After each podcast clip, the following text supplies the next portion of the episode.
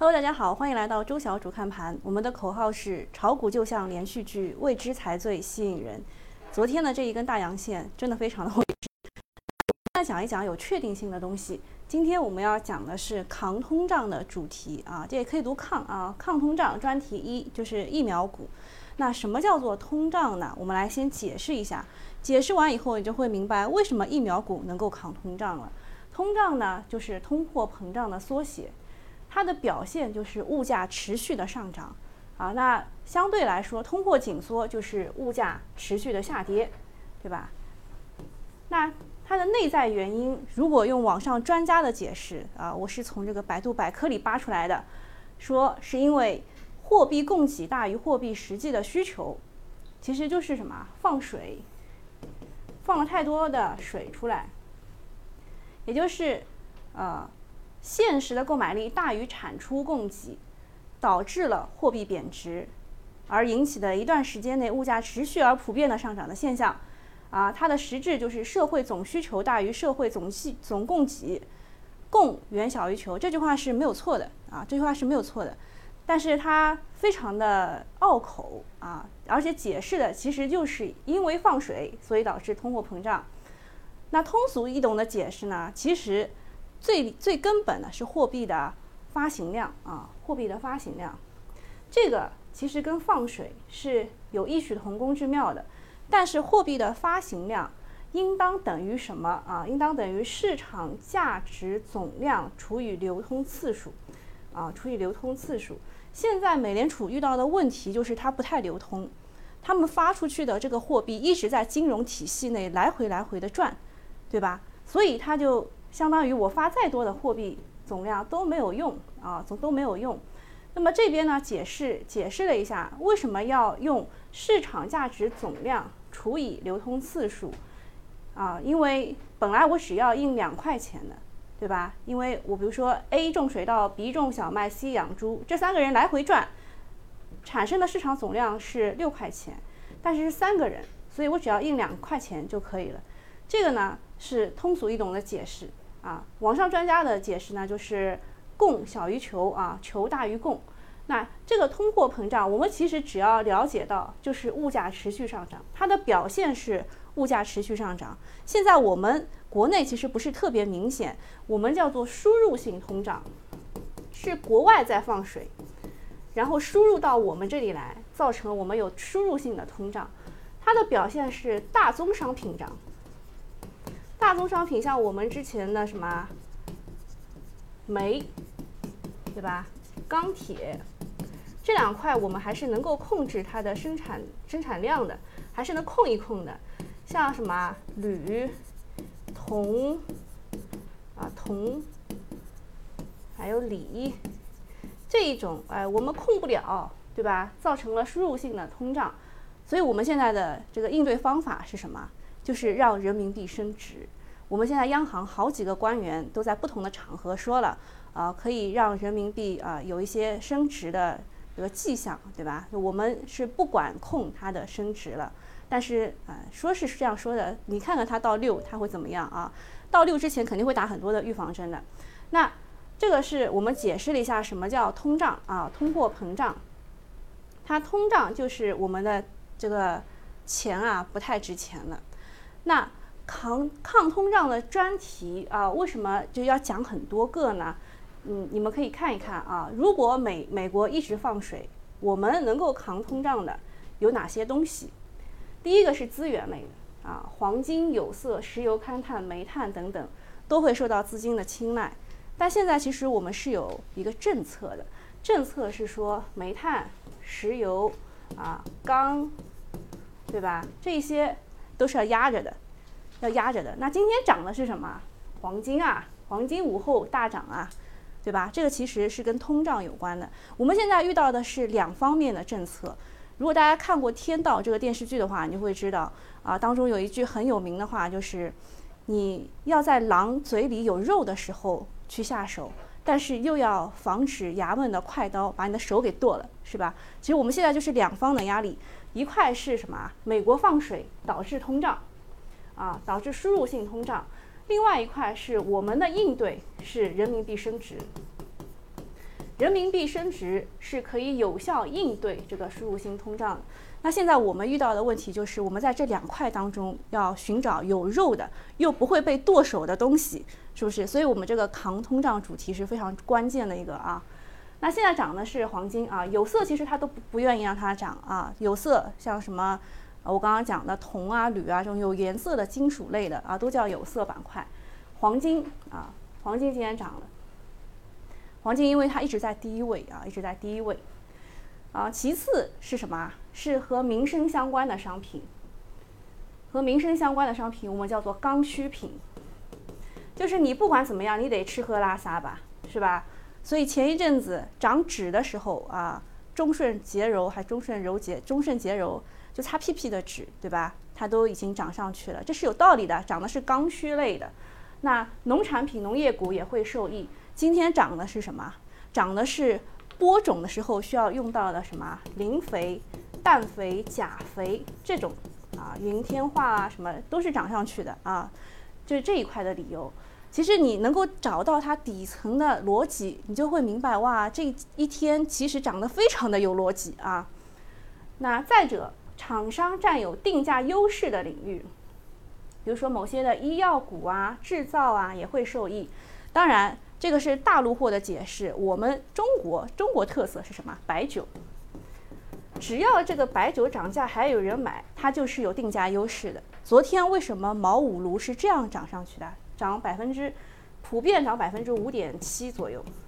啊，茅五路就是指茅台、五粮液、泸州老窖啊。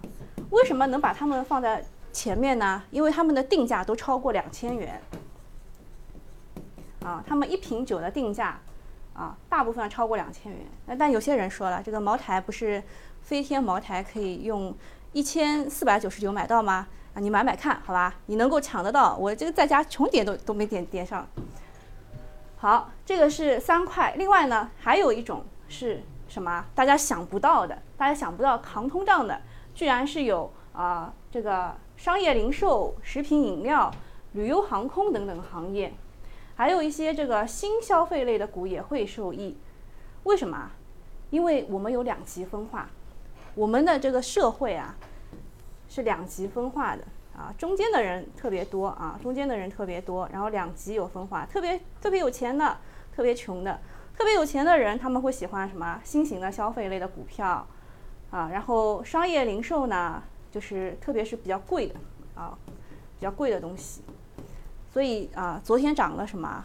什么中国中免呐？这种，就有钱人也是很多的。你可以去看一下，免税店门口一直排队的，对吧？我们这个社会是两极分化的啊，两极分化的。所以啊，抗通胀一般来说是有这四样东西，这四样东西。那我们今天讲的这个疫苗股，它在哪里呢？它在二三之间。它首先是一个刚需品啊，和民生相关，它是个刚需品。其实我们在鼓励大家去打疫苗，像我自己就打了，对吧？第二针的时候确实是有些反应的啊，我打的是科兴的疫苗，然后第二针的时候是有点反应。那这个首先它是刚需，打疫苗，打疫苗对于我们大多数人来说是一项刚需，但这个钱是国家给了啊，国家已经出了。如果你不是中国人而想在中国打疫苗的话，一般的这种国药的、科兴的是四百块，啊，四百块，也不贵，是不是？那第二个啊，这个是我们讲疫苗股的第一个原因。第二个原因是什么？第二个原因是，啊，它它那个有有定价优势啊，定价优势。就第二、第三，这个疫苗我都生产出来了，我其实是有定价优势的，对吧？好，那我们来看下一个啊，看下一个抗通胀专题。第一点要解决的是为什么疫苗股能抗通胀。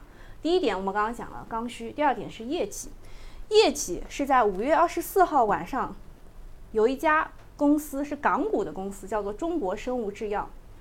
呃，我们发一季报其实是有规定时间的，一季度过去以后的一个月内啊，要发一季报，也就是四月三十号之前，我们我们得发一季报。但是港股的一季报呢，它的时间非常的随性啊。他呢刚刚发一季报，他说啊，他在一季度联营公司和一家合营公司盈利达到十七呃十四点七六亿元，那这十四点七六亿元是哪家公司产生的呢？那市场就开始猜测了，合理推测就是啊，他们在二零二零年的十二月，就是去年，出资了五点一五亿美元买了一个啊，就是中兴啊，就是科兴中维百分之十三点呃十五点三十五点零三的权益。那这个其实就是什么？他们买花钱买了这个权益，拿到了拿到了十四点七六亿元的收益。然后他们只买了百分之十五左右的，所以我们合理又推测了一下，科兴中维啊，科兴中维它的一季度盈利可能会接近一百亿元啊，一百亿元。然后啊，国外的数据我们也拿到了，像是这个国外的疫苗 BioNTech，就是这个辉瑞的一季度的营收是二十亿欧元，净利润是百分之五十六，还有 Moderna 净呃这个营收是这个营啊营收。就是销售额啊，是十七点三亿美元，净利润百分之七十。那你一看，哇，这个疫苗股不仅是刚需，业绩也特别好，能扛通胀啊，能扛通胀。好，第一点我们解释了为什么它能扛通胀。接下来大家会看到特别多的表格，为了说明三点啊，首先什么是新冠病毒和这个疫苗的简介，它有五种技术方法啊，这个你们会看到很多表格。然后就是疫苗的整体数据，它到底卖的怎么样？它到底这个一期临床、二期临床、三期临床到底有多少家在进行？现在谁跑在前列？然后第三个呢，就是疫苗的使用情况和生产情况。其实现在啊，现在我们中国截止到五月二十三号，一共接种了五亿剂次。五亿剂次，如果按照这个，就一个人要接种两针来算的话，其实也就二点五亿人，完成率也不高啊，也不高。好，按照我们这个顺序来啊，新冠病毒，新冠病毒我们解释一下啊，它是一种 RNA 病毒，也就是说呢，它非常的坏，它这个病毒一进入你体内啊，它是进入到你的核心细胞核的，然后它输入进去以后呢，你这个细胞核就开始复制，就开始帮它帮助它传播病毒啊，所以这个 RNA 病毒是非常坏的，它比 SARS 的传播性更强，而且没有特效药啊，没有特效药。国外流行鸡尾酒啊，鸡尾酒疗法什么意思呢？就是把所有东西拼在一起啊，让你喝下去，对吧？这个叫做鸡尾酒疗法，没有特效药的。然后，呃，这个解释呢，其实就是我我们在二零二零年的二月份都已经就是被科普过一遍了啊。二零二零年的二月份，大家都被关在家里，进行了一个月的坐月子活动，是吧？就是大家都不出去。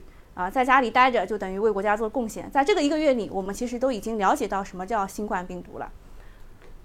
然后它被纳入了啊，中国中华人民共和国传染病防治法的乙类传染病和按照甲类病毒来管理。甲类病毒就是发现了以后这一块全部封了，对吧？每个人检测一下啊。然后我们看一下它的五条技术路线，这五条路线。我们国家是每一条都想要做，为什么？为什么？灭活疫苗是最笨的办法，最笨的办法，但是它是先出来的，它是先出来的啊。然后重组蛋白疫苗，重组蛋白疫苗啊，我们的乙肝疫苗、HPV 疫苗都是用这种方式来，就是产生，就是制制造出来的。它呢？这个这个灭活疫苗是我打的，所以我比较了解啊。它是什么呢？它是把这个疫苗通过，嗯，首先首先我们需要用到的是鸡，哎，这个这个是一个冷知识啊，大家了解一下。鸡的胚胎啊，我们把这个疫苗就是就输到这个鸡的胚胎里，然后通过激光啊，然后高温啊各种方式，把它的活性给去除掉，就相当于它变成了一个尸体。啊，病毒变成了一个尸体，然后再重新打回到你的人的体内，打回到人的体内啊，这个就是灭活疫苗。它的这个笨办法就是，我们得有很多鸡胚胚胎啊，然后还要杀死，就就是特别笨的一个办法。但是啊，中国人是非常厉害啊，而且它的要求是 P 三级的实验室才能哦完成，啊才能完成这个灭活的工艺。它的工艺要求会比较高啊，然后容易引起 ADE 高表达，然后不诱导细胞免疫啊。这这里又有一个 ADE 这个东西。ADE 是个什么东西？啊，解释一下，就是呃，这个叫做免疫细胞。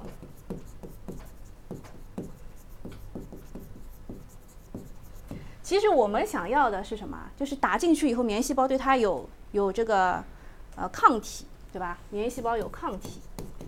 然后这个 ADE 效果是什么呢？就是免疫细胞这个抗体觉得它是友好的，然后呢，它就会发展它。所以就是什么呢？就是呃，之前有一阵子啊，有一阵子我们说 mRNA 疫苗会比这个灭活疫苗要好，是因为啊有一个 ADE 高表达。ADE 就是我已经打进去了，然后呢，呃，这个比如说印度来的这个疫苗。然后它变异了以后呢，我认为它跟我体内的疫苗是好朋友，然后我不仅不攻击它，我还帮助它啊繁殖，就是这个意思啊。所以啊，当时就是对 ADE 啊这个事情是，就是大家讨论会比较多，认为 mRNA 疫苗会比较好。那 mRNA 疫苗呢是哪一个呢？是这个啊，是这个。这个 M 指的是 message，它就是。带着信使的一个 RNA 疫苗，这个我们刚刚也看到了，这个新冠是 RNA 啊，我们看一下啊，新冠是 RNA 病毒，就是我们在前面给它带一个信使，让它去传播它的小罐罐啊，这个叫做罐，像戴一个小帽子一样的啊，所以叫罐嘛，这个叫刺突，其实啊，如果按照这个。你看到的这个学术期刊上写的，它叫刺突。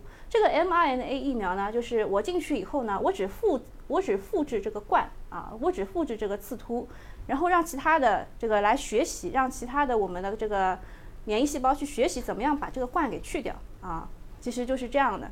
所以 mRNA 疫苗呢，在学界大家都认为它是整个新冠疫苗的终结体，就是它是最好的。然后我们再来看一下。国内的啊，就是国内的，就现在做的灭活疫苗是我们做的最多的啊。武汉所、北京所这两个都是国药旗下的，然后科兴中维、昆明所、康泰生物这些呢，全部是做灭活疫苗的啊。它的线路原理图就是先对病毒或细菌进行培养，在哪儿培养？在鸡的胚胎里培养，然后用加热或者化学试剂啊，通常是福尔马林将其灭活。灭活疫苗既可由整个病毒或细菌组成，也可由它们的裂解片段组成啊，为裂解疫苗。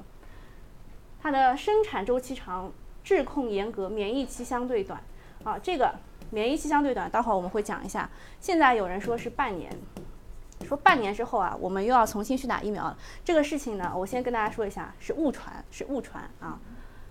然后呢，第二种叫做基因工程疫苗。就是改变它的基因，它本来就是一个 RNA 嘛，我们改变这个 RNA，这个做的是智飞生物，它现在在什么阶段呢？它在三期临床，还没有上市啊，三期临床还没有上市。这个康泰生物是五月份啊，五月份刚刚紧急上市，紧急上市。然后这个腺病毒载体疫苗。是以腺病毒作作为载体，将保护性的抗原基因重组到腺病毒的基因组当中，使用能够表达保护性抗原。哎，这个其实就是康希诺陈薇教授团队做的。我相信啊，我这个能够唤起大家对去年的一些记忆啊，陈薇教授啊。然后核酸疫苗，核酸疫苗呢，就是也是啊，将编码某种。抗原蛋白的外源基因直接导入动物细胞体内，利用宿主细胞产生的相关蛋白刺激产生抗体。啊，其实这个抗体是最重要的，只要产生抗体了，然后你这个一旦接触到疫苗，你体内的大量抗体被唤醒了，那你就可以抵御它这个这个病毒了。那这个呢是沃森生物和思维生物啊两个在做，这个也是三期。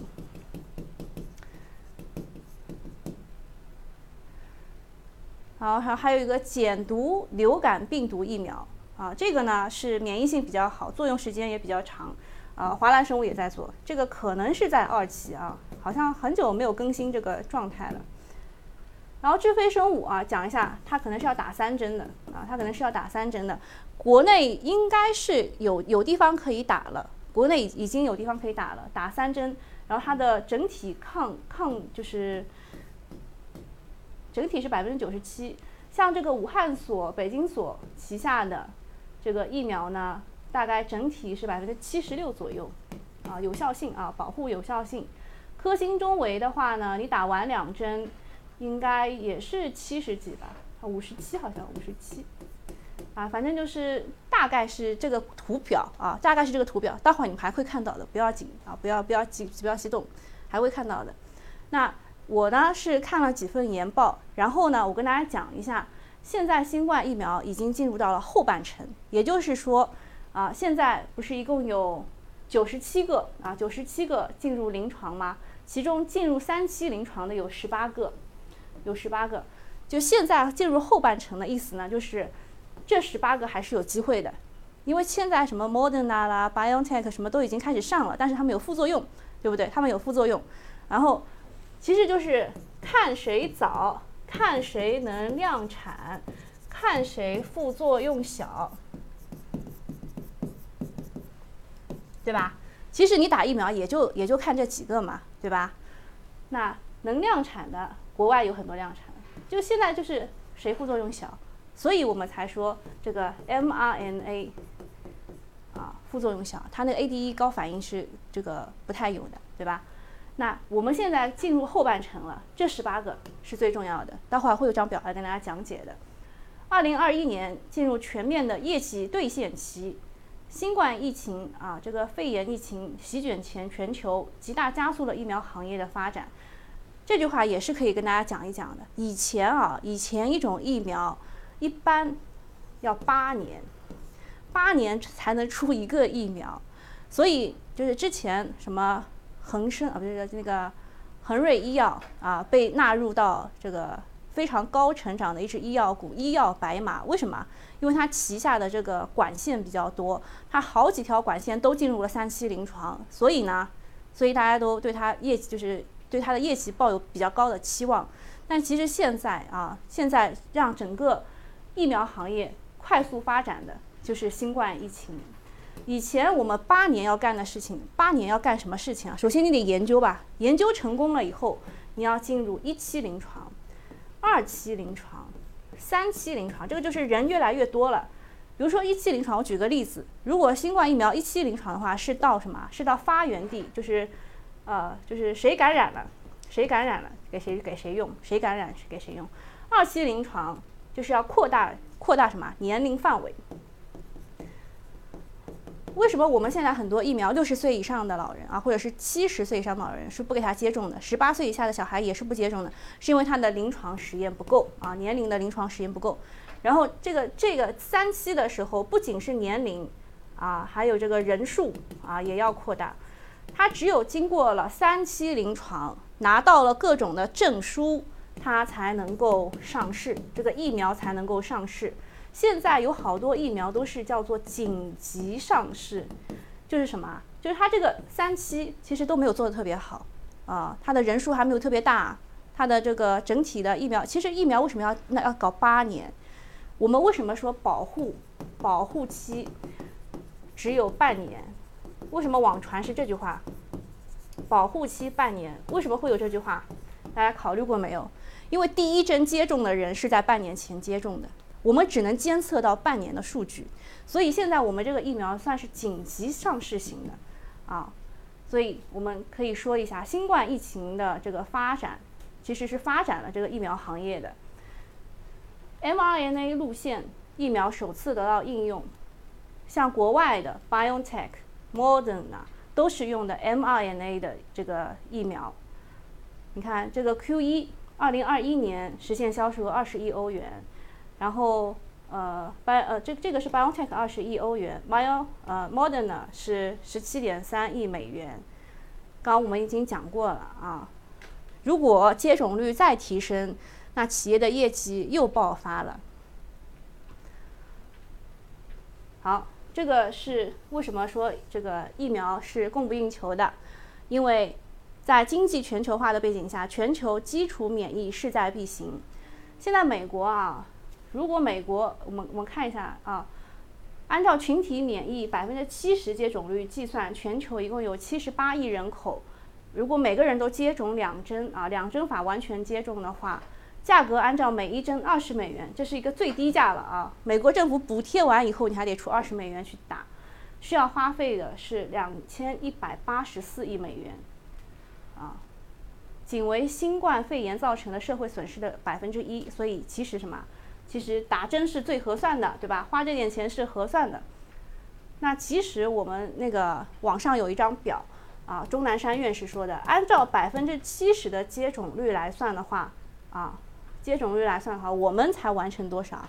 我们完成五亿。我们有十四亿人口啊，你们看看我们什么时候能到百分之七十？就是某一个地方啊，对吧？出了出了一个疫苗以后，那个地方就排队三个小时打疫苗。有些地方就非常的松散，说哎，我看看有没有副作用啊，对吧？啊，其实啊还是鼓励大家都去打的。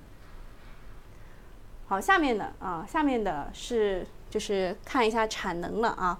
如果按照按照实际啊，就是我们现在实际产能是四十六亿剂，如果能够满足全球的话，二零二零年二二二零二二年的产能啊，就在这张表上了，上面。啊，上面全部是国外的，啊，这一批全部是国外的，国外能达到多少呢？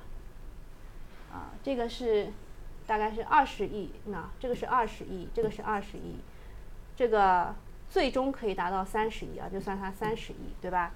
然后我们我们国内的武汉，武汉说是可以达到十亿，其实啊，武汉加上北京。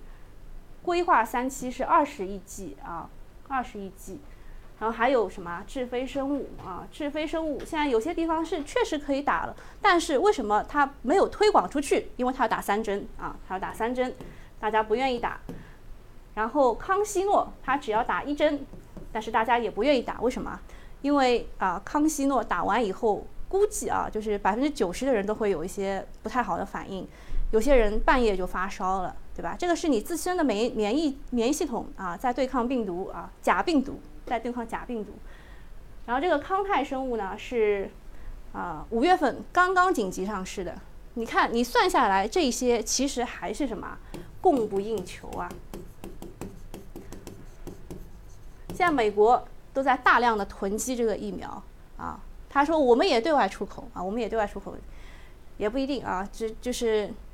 疫苗都要美国优先了，那如果按照这个来算的话，其实啊，大家记住就是供不应求，他们开足马力生产啊，这些疫苗企业开足马力生产都供不应求。啊，第二个新冠疫苗呢是接种需求有延展性啊，在这里有两点关键假设。什么叫做关键假设呢？就是一定要满足我说的这两点，啊，这个疫这个疫苗股才会涨啊，才会涨。第一点是可能啊，中和抗体，中和抗体的延续性存在，每年接种一剂啊，每年要再去接种一剂，这是关键假设，这不一定是真的。首先讲清楚啊，这是关键假设。如果我们每年都要去接种新冠疫苗的话，啊，都要去接种一剂啊，只要接一剂就可以了。去就是加强针的话，那这个这个新冠疫苗是不是每年都会产生收益，对吧？这是关键假设一。关键假设二就是新冠病毒的变异株对现有的疫苗有逃逸的现象，就是呃对它没有效嘛。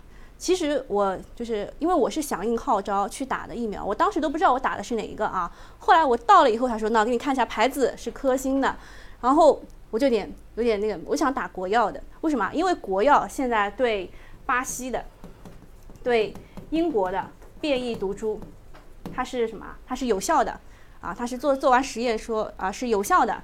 啊，科兴现在还不一定啊，还不一定。就是如果啊，关键假设二，如果对变异的毒株现有疫苗有逃逸的现象的话，那你还得再再去打一个强加强针，就是打个补丁嘛，懂吗？所以这两个关键假设一旦成立啊，那这个疫苗股就是呃叫做什么走趋势，它不可能一直涨啊，它可能涨涨跌，哎，涨涨哎跌，涨涨跌，就是这种趋势啊，走趋势股。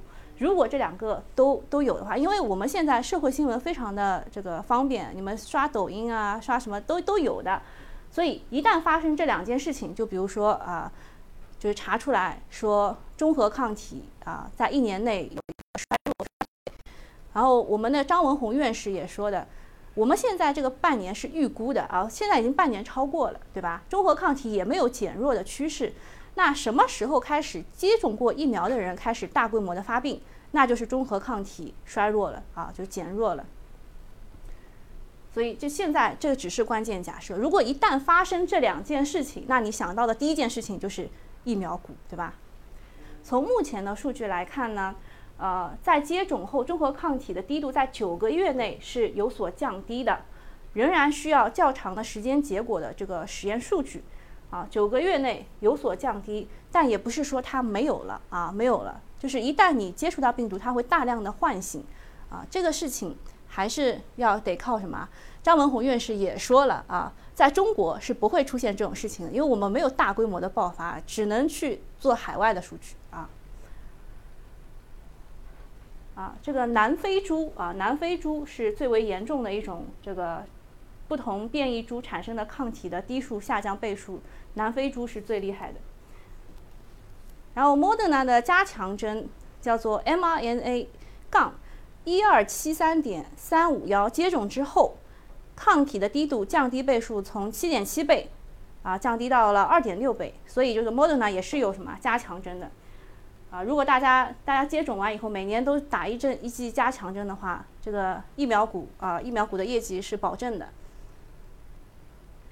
那国药集团到目前为止，就是他他做这个数据统计的时候是二一年三月份，已经获得了九个月的这个抗体检测数据，显示九个月抗体仍有一定水平，仍然继续监测。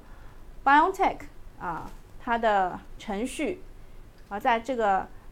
零二十八的程序下，啊，就接种两剂啊，零度到二十八这个程序下，完全接种一百八十天之后，抗体活性较高，就是六个月了，对吧？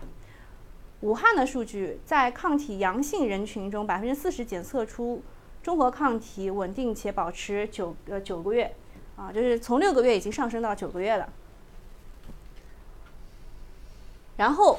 呃，如果有这个加强针的话，还是由这个南非猪啊，南非猪引起的。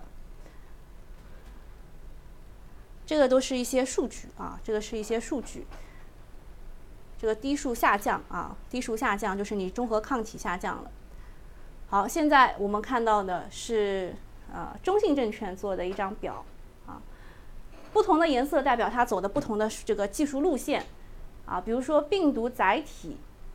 就是这个 mRNA 是有哪几家呢？啊，有这个 Gamaleya 啊，这个 Research Institute，它年产是五亿剂啊，五亿剂不多的。然后阿斯利康、牛津啊这两家做的是年产三亿剂，如果和一些企业合作，最终能达到三十亿剂。但是阿斯利康牛津出现的副作用是非常明显的啊，什么血栓呐，啊突然昏迷呐，啊强生也是有副作用的，对吧？然后康希诺啊，是我们中国的一个团队啊，陈威团队做的，年产两亿剂。然后灭活的话啊，灭活的话，这三个都是中国的啊，都是中国的，科兴生物，还有国药集团、康泰生物。哎，我跟大家讲一个好笑的事情吧。就是科兴生物是没有这家上市公司的，那谁拥有它的股权呢？卫明医药啊，卫明医药。然后呢，这个卫明医药一开始涨是因为大家搞错了啊，大家搞搞错了，科兴中维是生产。灭活疫苗的，然后科兴生物和它呢是有友好合作的，但是一开始呢，科兴科兴生物就已经说了，我们一开始是不生产的。结果就是去年炒卫明医药不是炒了一波吗？炒卫明医药炒了一波，然后其实是瞎炒啊，乱炒。这个科此科兴非彼科兴，但从今年开始不一样了，是吧？今年啊，科兴中维和科兴生物是有合作的，所以今年炒这个胃病医药炒上去呢，还是有理论支持的，对吧？有有有这个依据的。啊，国药国药集团又是什么？又分这个北京的和武汉的，是吧？它的这个二零二一年有望达到十亿剂啊，十亿剂。康泰生物呢是五月份刚刚上的啊，它年产二零二一年可能是达到两亿剂。然后这个哦，这这边这个这这边还不一样啊，腺病毒载体和 mRNA 还是不一样的。那这个辉瑞呢是哪一家？是复星。复星医药拿到了它的什么大中华区的整体的啊这个代理，先拿到了代理，然后又什么和它和这个辉瑞一起成立了一家子公司生产疫苗啊，所以辉瑞啊如果是二零二一年能够达到二十亿剂的话，啊复星医药的整个的啊整个的利润是非常厉害的。那智飞生物。智飞生物呢，年产是三亿剂，但我刚刚也讲了，因为要打三针，所以选择它的人会比较少。但是它的保护率是最高的，九十七。然后还有还有一个沃森，沃森生物是在三期临床，如果能够成功的话，它年产可以达到两亿剂啊，两亿剂。然后这个呢是西南证券啊，他认为康泰生物因为刚刚批准嘛，五月十四号啊，刚刚刚刚。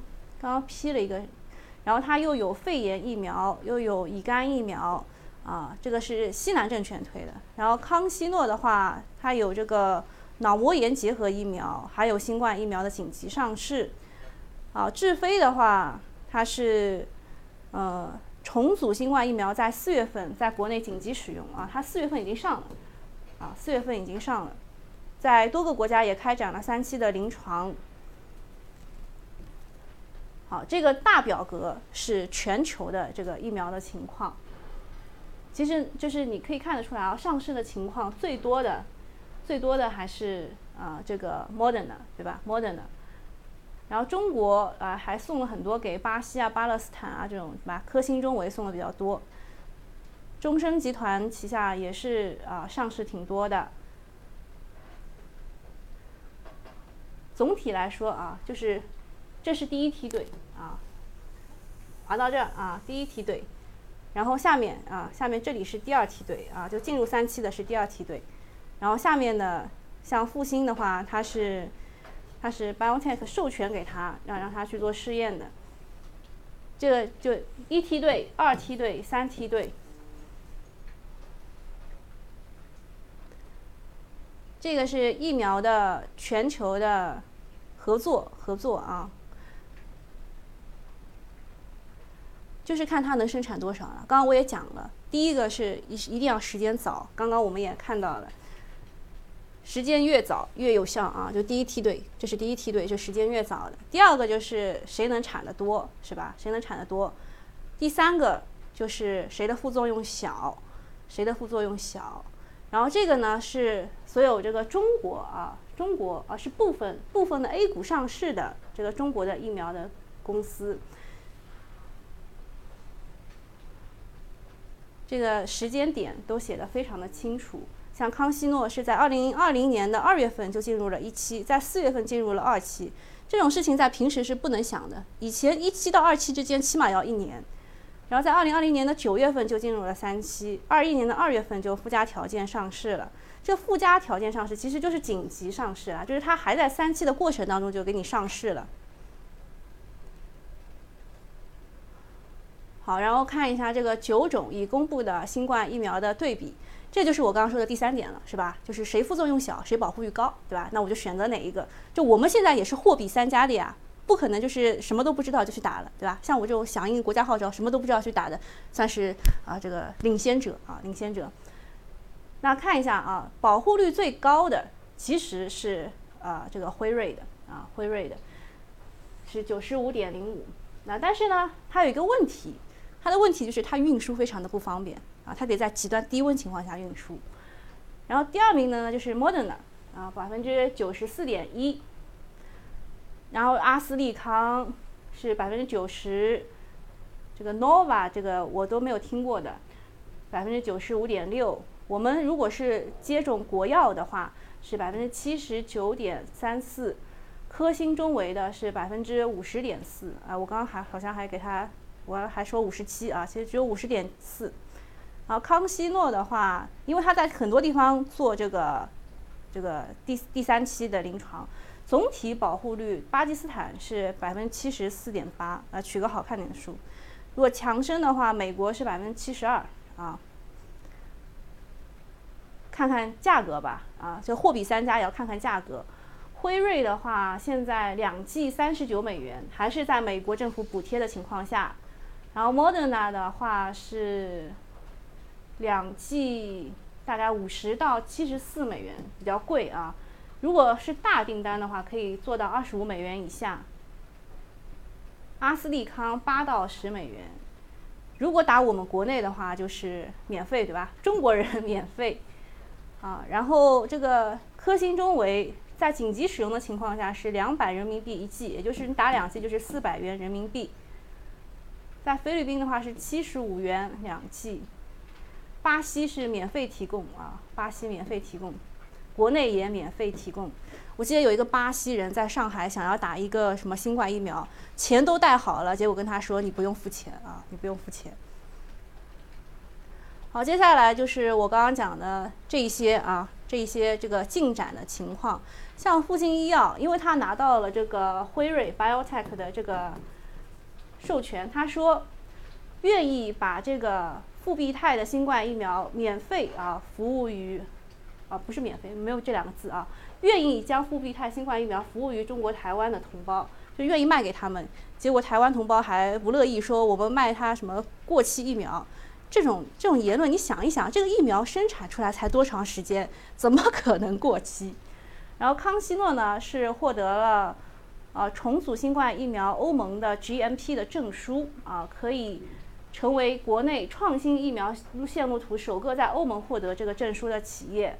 然后印尼，印尼加大了中国的进口力度，科兴是一点二亿，是 G 啊，按照 G 次来算的。康希诺进了五百万 G，然后国药进了七百五十万 G，就是科兴啊，科兴卖的比较好，对吧？刚刚我们再回过头去看看，科兴卖多少钱啊？印尼的话是十三点六美元一剂啊，科兴赚的还真的挺多的啊。就是为什么中国生物集团它能够有十四点七六亿元的这个一季度的收益，就是科兴大量大量提供给他的啊。康希诺十八日啊，就五月十八日向巴西监管递交了紧急使用权。康希诺。五月十八号，在北京、上海、天津、浙江、河南、安徽等多地开打。如果你只想打一针啊，愿意这个发烧啊，对吧？四天，愿意生病四天，康希诺不二选择啊。康泰生物它的这个新冠灭活疫苗也在国内紧急使用了，预计年产能够有两亿剂。还有国药中生北京所，啊，这个已经在 WHO。啊，就是这个国际卫生组织有一个紧急使用清单当中认证过程当中了，还有这个我们研究的 mRNA，呃，墨西哥墨西哥说沃森啊，沃森和这个艾博还有军事研究所一起研发的 mRNA 这个疫苗，在本月的三十日起会在墨西哥开始三期临床试验，有六千名志愿者参加，这个就是最新的一些这个动向啊。那国际上的话，Moderna 和三星也签了。然后阿斯利康和日本签了，Moderna 和日本、韩国也签了，所以呢，就是各个国家啊，就是国内、国外，其实都在抢疫苗的过程当中。就你们没有感觉，因为我们国内是什么，还免费打，小区还送鸡蛋，有些还给三百块，对吧？都不愿意去。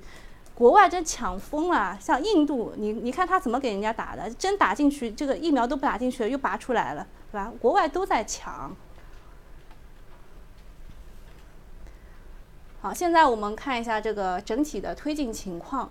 截止到五月二十一号，全球的新冠疫苗接种达到了十六点二亿剂，中国接种了四点八三亿剂啊，其实也就这三天吧，就过了三天以后就到了五万五五亿剂了，已经啊，已经达到了五亿剂了。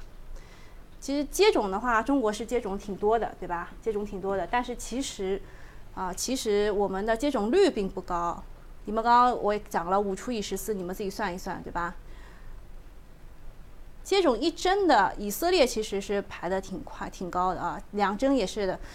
接种率，以色列是最高的，达到了百分之五十九点一。但是我们刚刚也讲了，如果要做到全民免疫的话，还是要达到百分之七十及以上的啊。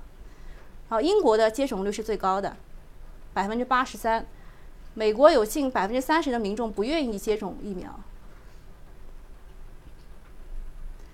好看一下，其实啊，其实这个阿斯利康是使用国家最多的，一百六十五个国家使用的。啊，这个是价格啊，这个是价格，刚刚也看到过了。像 Modern 呢，其实是有政府补助的，对吧？每剂政府会给二十五到三十七美元，多么多么贵的一个东西，对吧？你你想想看，你想想看，像这个呃辉瑞，它的毛利率五十六，Modern 呢毛利率百分之七十，其实就是它的这些专利加点这个。这个什么生理盐水，什么什么填充剂，然后你身体身体里打，对吧？然后看一下它的储存条件。刚刚我也说了，辉瑞的储存条件是非常苛刻的，它要在零下七十摄氏度的时候啊才能够保存完整。啊，如果你开箱重新冷冻啊，只能存十五天啊。如果在两到八度的话，只能有五天。那强生的呢是二十摄氏度以下是两年。我们国家的就比较厉害了啊，我们国家的康希诺两到八摄氏度长期稳定，科兴中维两到八摄氏度可以啊可以保质三年啊保质三年。好，大概啊大概我们今天就讲这些。就是给大家梳理一下整体的疫苗的情况。我们国家的疫苗也就这几家啊，我们国家的疫苗也就这几家。我给大家放到那一页 PPT 上面，啊，也就这几家，在这里啊，在这里。好，我们来看一下大家的提问吧。好，啊，我们这个，啊，首先啊，我们看到就是我们现在在屏幕当中呢。啊，给大家总结了一下我们刚才整个一个逻辑的内容啊。首先，我们总结了一些他们的这个厂商和它的研研发进度。啊，当然，我们这在这里啊，能够打什么疫苗，并不是我们自己能够决定的啊。但是呢，大家可以对这些疫苗呢的生产公司有一些了解之后呢，啊，有助于大家对于自己逻这个投资逻辑的一个判断。啊，有朋友说，为什么没有声音了？没有声音。呃，你可以重新进来啊，在我们的直播间当中，但凡碰到了要是突然没有画面、突然没有声音的情况呢，重新进来啊，一般都可以解决这个问题。好，呃，那个我们在这个直播间当中已经有一些问题了，当然我们呃在喜马拉雅的观众呢有说啊，老师昨晚的这个分析啊，非常的啊，非常的见真知啊，那也就请希望大家能不是昨晚问了两个问题。一个给大家讲一下吧，就是大家问我什么什么还能炒吗？我说他们的预期都还没到时间。一个问的是长安汽车吧，一个问的长安汽车，说他这个有没有死掉啊？还能炒吗？我觉得他这个确实还没有说，就是华为说不造车，但是他也没说他们不继续合作嘛，对吧？他们到底有没有什么这个芯片合作什么？但其实都还没有出来。还问了一个长源电力，啊，今天今天涨停了。我就之前跟大家讲过，长源是最正宗的，因为它是有武汉的碳排放交易所的股权，好像是百分之九吧。那武汉的湖北是什么？是我们这一次碳排放要在他们那里登记的，在上海交易的，在湖北登记的。当然，上海的碳排放交易所啊，没有没有这个 A 股的上市公司，是吧？所以这个湖北的是最正宗的啊。好，嗯，我们有一个关于这个疫苗的问题补充提问，这个这个问题啊，嗯，他呃他有提问说，我们如果真的是要是准备打疫苗，到底打一针好还？这个其实要看你个人，呃，就是如果你的承受能力非常的强。就是呃小年轻，对吧？我看很多大学生都去想要一针就见效，然后就不想打第二针。那你打那个康希诺的话呢，一针见效，百分之九十的人当天晚上就发烧。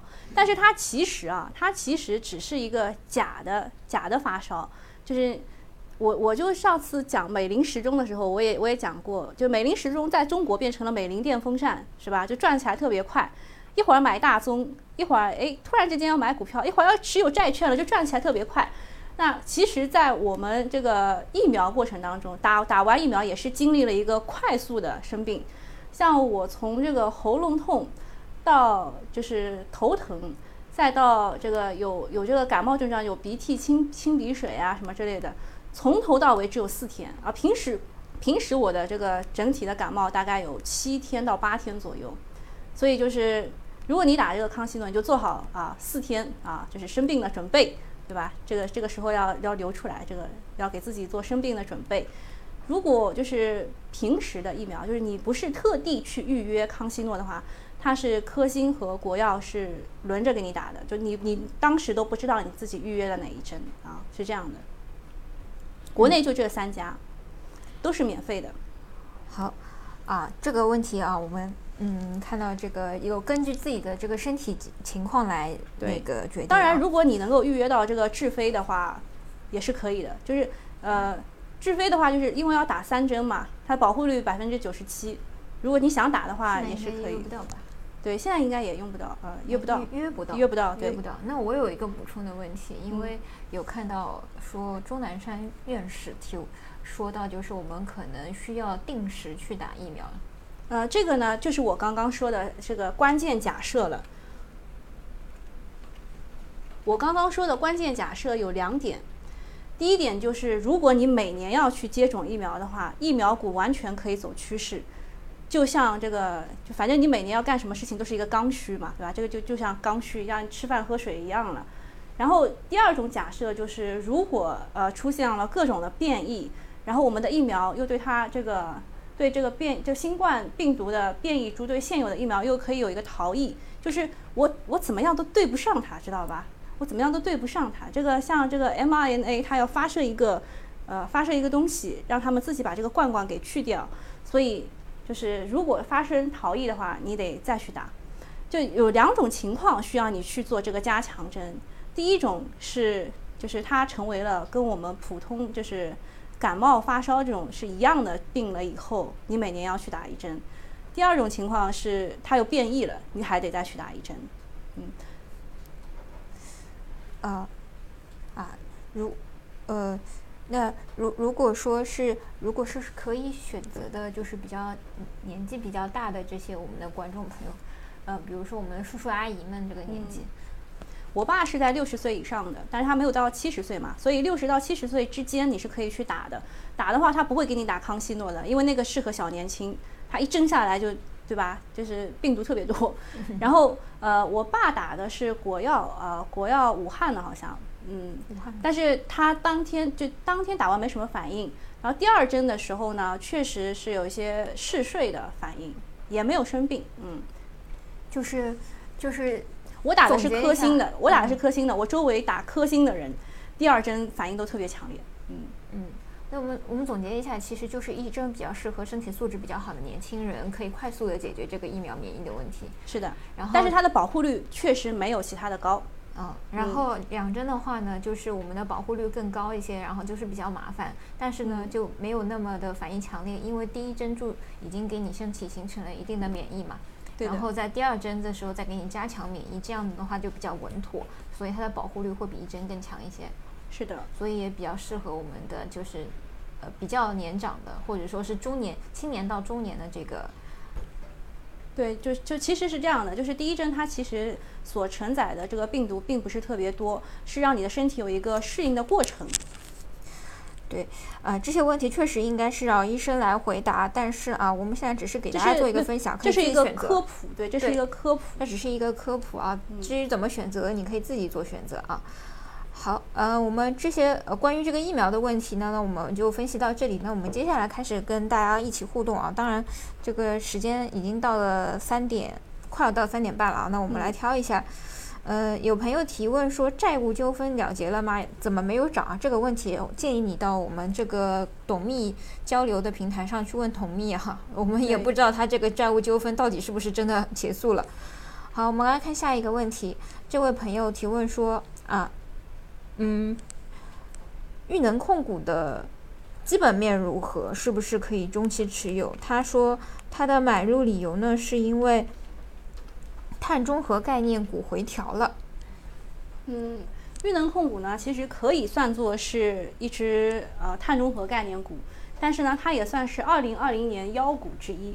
就我们当时不是在猜嘛，这个因为呃每年的年底都是出妖股的这个时候，它是当时的胜利者啊，裕能控股是当时的胜利者，呃，从四块多涨到了十一块啊，从四块多涨到了十一块。然后又有一个龙回头啊，还突破了前高啊。它当时炒的是什么呢？炒的是火电哈，是水电。我们看一下啊，现在就是它当时炒什么，现在还是同样的一个理由啊，还是同样的一个理由。把这个退出一下。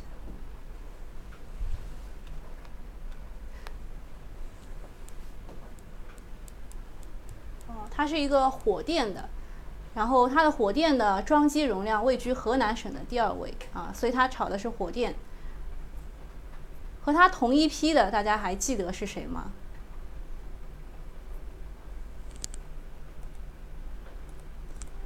和它同一批的还有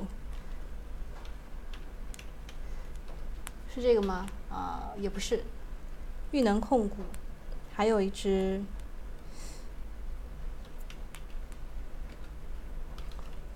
应该应该还有一只啊，就是跟他两个人就是不断交替的，成为成为当时的一只妖股的。他炒的是火电，呃，其实呃火电不太建议，不太建议。这一次的这个碳排放交易，碳排放交易呢，一共会纳入两千两百二十五家。电力企业，而其中啊，火电占百分之七十左右啊，就是火电的公司大部分都被纳入到了这个碳排放交易当中去。如果啊，我是说，如果玉能控股，首先它如果没有没有生产改革，就是它产生的这个碳啊，碳排放还是这么多的话，它是非会非常吃亏的。啊，为什么呢？因为分配到你给你的这个碳排放的指标只有这一些，如果你用完了，你还得去买啊，买碳排放指标。所以呢，啊，如果它没有进行生产改革，它还是生产这么多碳出来的话，是非常吃亏的啊。所以啊，这是第一点，不建议买火电类的啊。第一点，当然它如果有有改革的话，像是之前我们提到过的这个山东墨龙。它是专门给这个炼钢企业做改革的啊，今天也是又回升了，对吧？这个是啊改革，如果没有改革就非常的吃亏。第二个啊，如果搞火电的话呢，它不如什么？它不如现在的热点。现在新的热点在哪里呀？就是碳排放的热点在碳汇林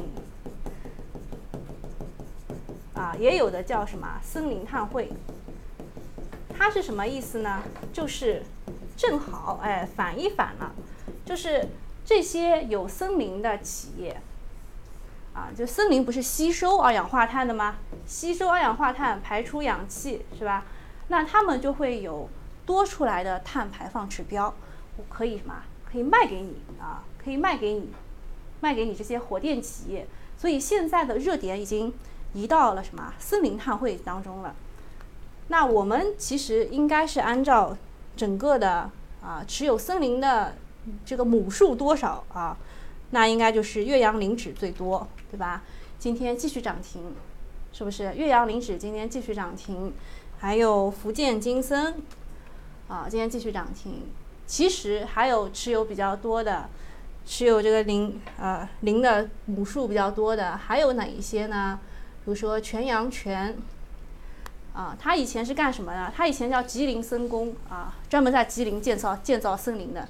结果他不好好干主业啊，把主业卖了差七七八八以后去搞矿泉水了啊，所以现在叫全阳泉长白山矿泉水。啊，这个就是我们是按照按照什么呢？我们是按照这个森林母数啊比较多来排的。所以就是现在这个玉能控股啊，不是说它不好，而是它现在就是我们现在森林碳汇这个新的概念出来了。你也知道，股民的记忆也只有七秒，对吧？我之前我我如果不说它是二零二零年的妖股，你基本上不看这个。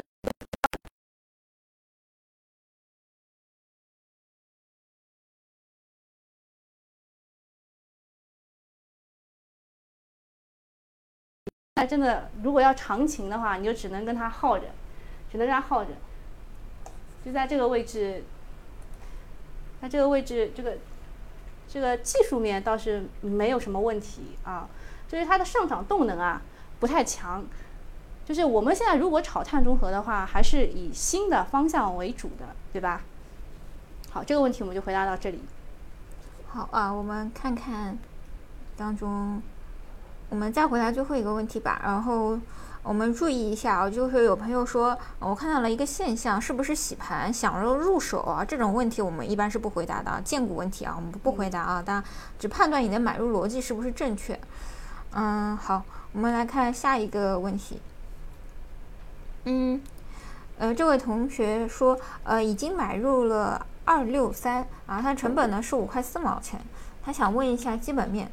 二六三是零零几二六三还是三零零？对，它的名字就有二六三。哦哦哦哦哦，嗯，然后，嗯，然后呢，我们想，我们想说啊，有很多同学这个又是在右下角的一只股啊，对，然后我我想我想在这里补充一点啊，我们呃有很多同学提问说，我的买入理由呢是因为技术方面的买入理由，然后呢来提问呢就是来问的是基本面。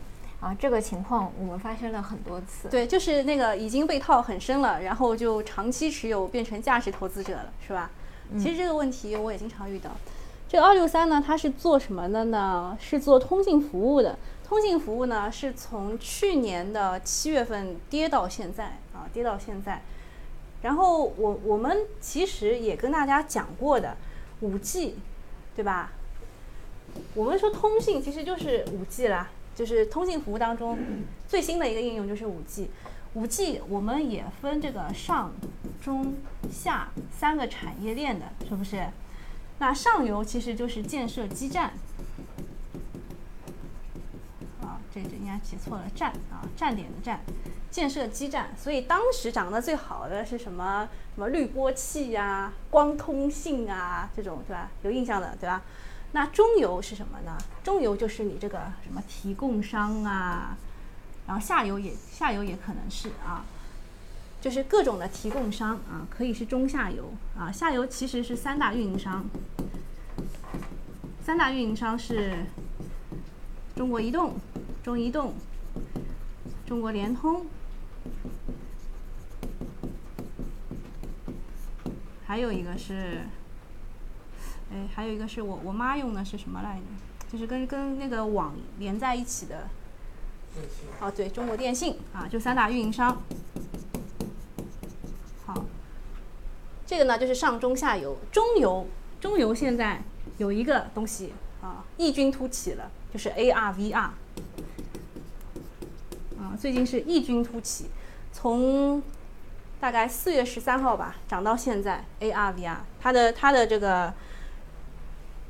代表公司歌尔股份，对吧？就异军突起，涨到现在啊，今天是跌的，跌了五个多点，啊，也差不多了啊，也差不多到前期的整个的压力位了。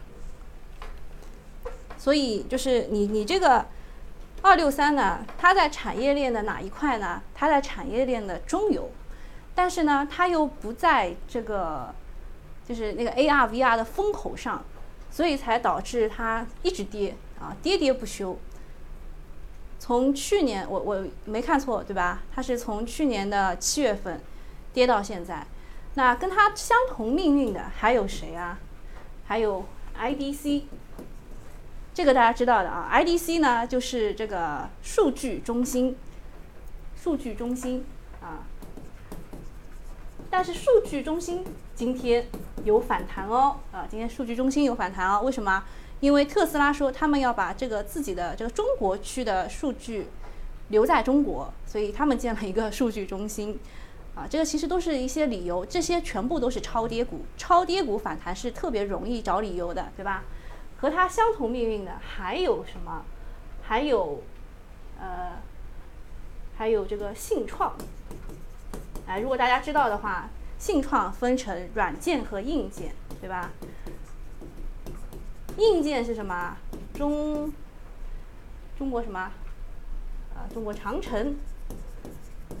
软件是什么？就叫中国软件。最近是不是也都有表现啊？啊，这个也都是超跌股，对吧？这些都是相同命运的股票。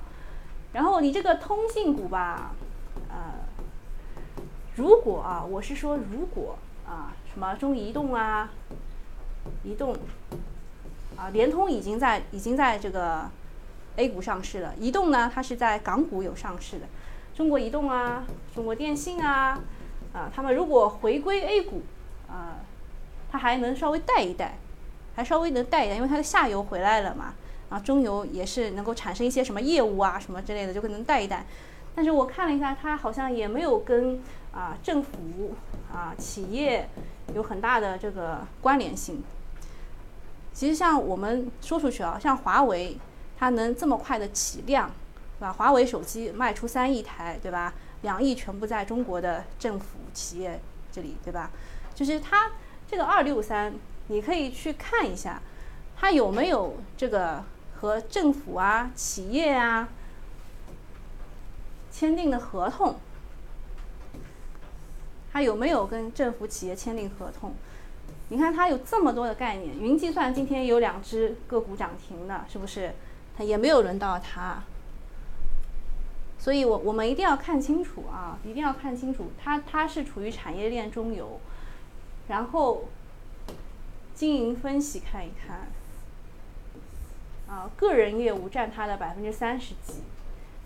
企业业务占百分之六十四，那你就要搞清楚它的企业是哪一些了，对吧？它虽然给你引掉了，它现在客户几几几全部给你引掉了，对吧？但是你可以通过通过一些蛛丝马迹找到它啊，找到它。比如说，啊，我最喜欢看的公司大事，这个股东股东决议有些什么？哇，这个都是在减持的。还有我比较喜欢的是公司的提问。啊，公新闻，啊新闻，可以看一看，可以看一看，就是呃，它服务了哪些企业啊？然后有哪些企业会对它产生这个就下游的企业，比如说我刚刚说的移动、联通、电信这三家运营商，会不会对它有一个正反馈？如果都没有的话，它的基本面确实，呃，就反映在股价上了，好吧？那今天我们就回答到这里了。好啊，因为由于我们还有第二场直播的原因，所以呢，我们啊有一些问题呢，我们在这个直播间当中来不及给大家做解答啊。当然，我们还是有很多同学啊说，哎，我的某只股票是什么时候买的？看看是不是还能拿这个问题啊。首先第一点。我们要知道你当初买入的逻辑是什么。第二点，我们要知道，呃，你买入的时候呢，你你到底是通过基本面买入的，还是说我们做技呃这个技术面买入的啊？这个这个第一性原则是非常重要的。对，你当时是因为什么？一定要是我们逻辑买入的逻辑一定是要相通的而不是说我们通过技术买入了，然后我们来看基本面，啊，来判断它啊是不是。做做短线的变成做长线啊，这样的话啊，我们这个买入逻辑是不正确，以后的话这个错误还是会长期的啊犯的。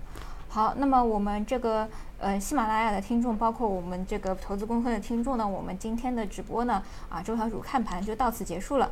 那么也欢迎大家能够啊动一动手指，点一下关注啊，关注我们的周搜搜啊，关注我们的投资功课啊，那我们下一次直播呢能够啊就不要再错过啊。